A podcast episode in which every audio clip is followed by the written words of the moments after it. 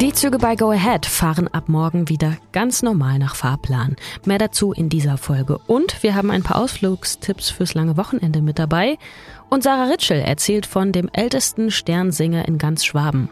Herr Naumann sagt, ja, ich habe halt immer den alten gemacht und dann hat es ja eigentlich genau gepasst. Ich bin Lisa Pausch. Heute ist Donnerstag, der 5. Januar. Guten Morgen.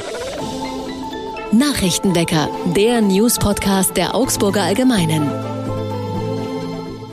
Morgen also soll es wieder Normalität geben bei Go Ahead. Die Züge fahren ab morgen, ab Freitag also wieder ganz normal. Das hat das Eisenbahnunternehmen gestern mitgeteilt. Die Fahrzeuge hat Siemens repariert und normal, das heißt, es gilt der Fahrplan, so wie er auch am 11. Dezember begonnen hat. Und sofern jetzt keine Grippewelle dazwischen kommt, das sagte der Geschäftsführer, sollte auch das Personal für all die Zugfahrten ausreichen. Auf der Strecke Donauwörth, Nördlingen und Aalen verkehren die Züge schon seit Beginn der Woche nach Fahrplan. Mit dem Abschnitt sind nun erstmal zwei andere Unternehmen im Auftrag von Go Ahead unterwegs. Mit der Kälte vor Weihnachten hatten auch die technische Probleme und mussten den Betrieb vorübergehend einschränken. Mehr als 700.000 BesucherInnen hatte der Augsburger Zoo im vergangenen Jahr. Damit wurde das Niveau aus den Zeiten vor Corona wieder erreicht. Das hat die Zoodirektorin gesagt. Und sie hat neue Investitionen angekündigt für dieses Jahr.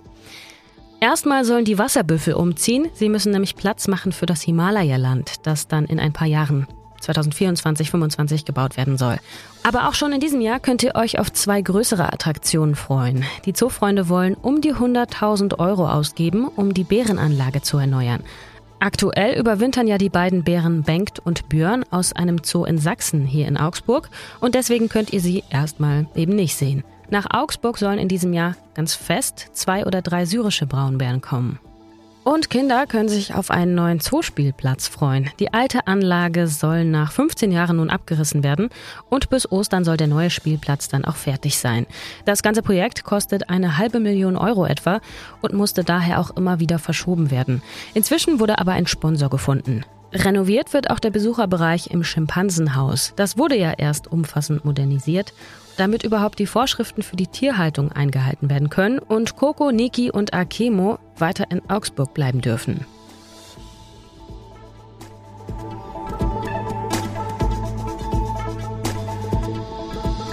Erst hat ja Schach einen Hype erlebt nach der Netflix-Serie Damen Gambit. Jetzt ist Dart plötzlich in aller Munde, nachdem erstmals ein deutscher Dartspieler in das Halbfinale bei der Dart-WM in London eingezogen ist.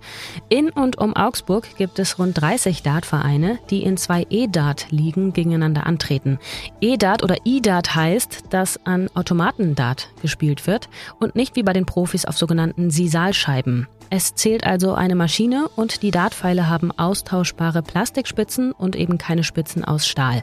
Diese Variante ist mittlerweile die, die auch am häufigsten gespielt wird, auch bei Turnieren.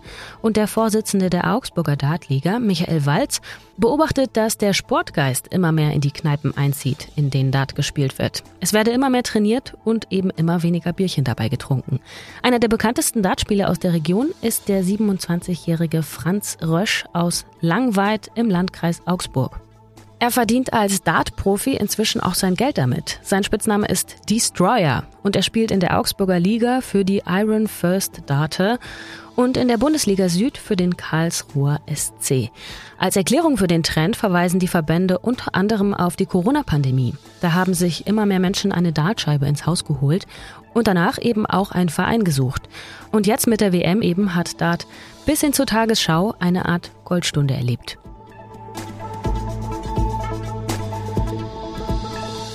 Und wir schauen auf das Wetter für heute und die kommenden Tage. Denn es ist ja Feiertag und ein langes Wochenende und wir hören uns erst am Montag wieder. Heute ist es am Vormittag erstmal stark bewölkt. Am Nachmittag lockern die Wolken dann etwas auf und das bei Höchstwerten um 11 Grad. In Richtung Wochenende wird es dann nochmal etwas kälter, erstmal bewölkt und mit bis zu 9 Grad am Freitag. Am Samstag ist es dann zeitweise neblig, aber sonnig. Der Sonntag wird grau und bewölkt mit Temperaturen zwischen 0 und 8 Grad.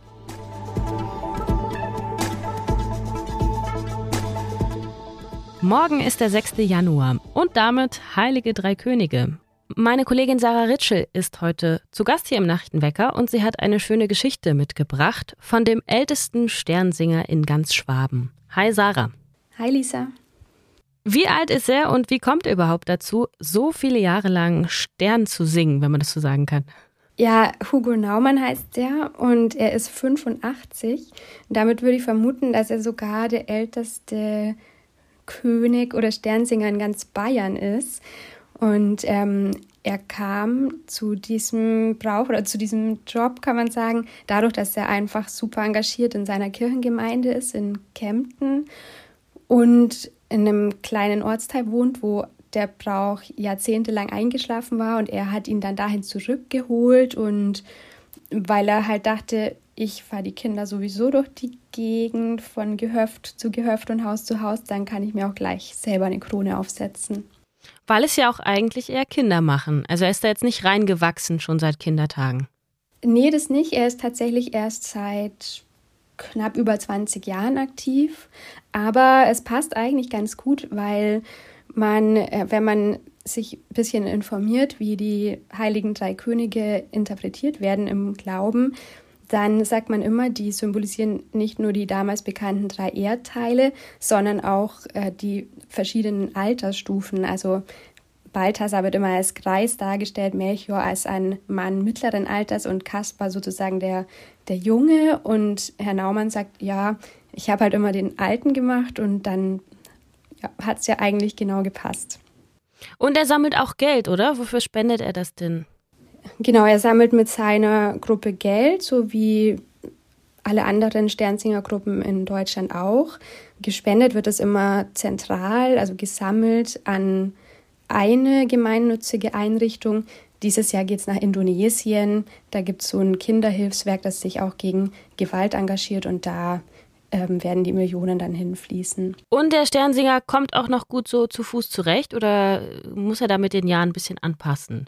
Nee, ich war ganz überrascht, weil ich war bei ihm zu Hause in seinem Wohnzimmer und er wohnt in einem alten Schulhaus, musste dann auch öfter mal äh, in den Räumen hin und her rennen, um mir seine ganzen Bilder und Zeitungsartikel, die schon über ihn erschienen sind, zu zeigen.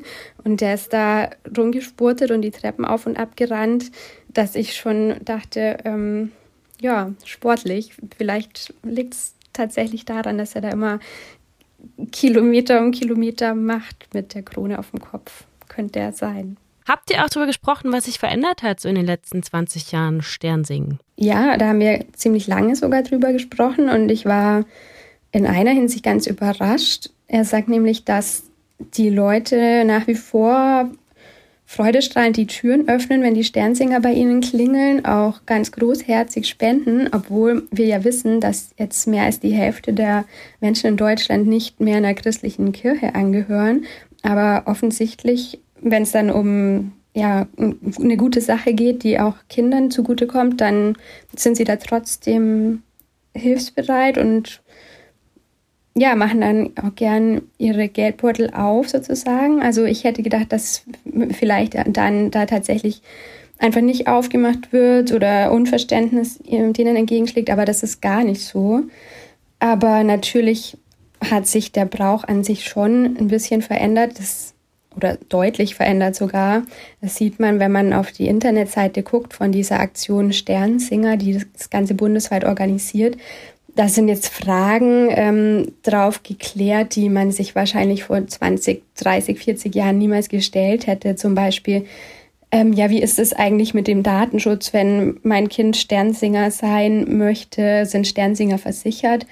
Oder natürlich auch, sollen sich Sternsinger wirklich schwarz schminken, was ja den Brauch schon ziemlich ramponiert hat in den letzten Jahren, der, der Streit um genau diese Frage. Und wie viele Sternsinger und Sternsingerinnen sind denn morgen unterwegs? Gibt es da Zahlen zu? Mm, ja, da gibt es Zahlen, ziemlich beeindruckende Zahlen sogar. Wenn man auf ganz Deutschland guckt, dann sind es mittlerweile 300.000 Sternsingerinnen und Sternsinger, die jetzt gerade durch die Straßen ziehen. Und es reicht auch gar nicht mehr, dass die nur am 6. Januar unterwegs sind, weil es einfach dafür zu viele Haushalte sind, die den Kreidesegen haben wollen. Deswegen geht das jetzt schon los und wird sich auch über den 6. hinaus noch ziehen. Dankeschön, Sarah.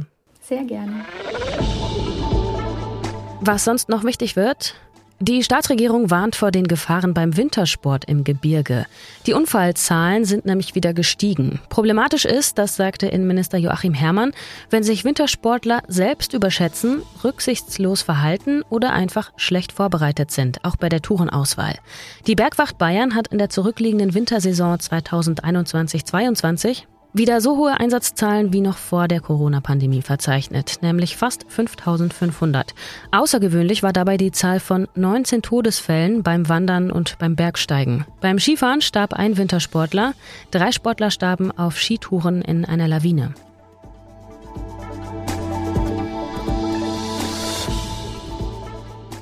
Und zum Schluss noch ein paar Tipps für das lange Wochenende wenn ihr nicht unbedingt Skifahren gehen wollt. Könnt ihr zum Beispiel in den Botanischen Garten gehen oder aufs Eis, also zum selberfahren oder um ein Spiel der deutschen Eishockeyliga anzusehen. Die Augsburger Panther treten nämlich gegen die Nürnberger Ice Tigers an am Freitag. Und es gibt eine Ausstellung einer US-amerikanischen Künstlerin, die sich mit dem Thema Flucht und Vertreibung infolge des Zweiten Weltkriegs beschäftigt. Auf Hallo Augsburg findet ihr eine Übersicht zu den Terminen. Ich verlinke euch die Seite natürlich in den Show Notes. Das war's also von mir in dieser Woche. Ich bin Lisa Pausch und auch am Montag hier wieder vor dem Mikro. Ich danke euch fürs Zuhören, wünsche euch einen guten Start in den Tag und ins lange Wochenende. Macht's gut, tschüss, baba und ahoi. Nachrichtenwecker ist ein Podcast der Augsburger Allgemeinen. Alles, was in Augsburg wichtig ist, findet ihr auch in den Show Notes und auf augsburger-allgemeine.de.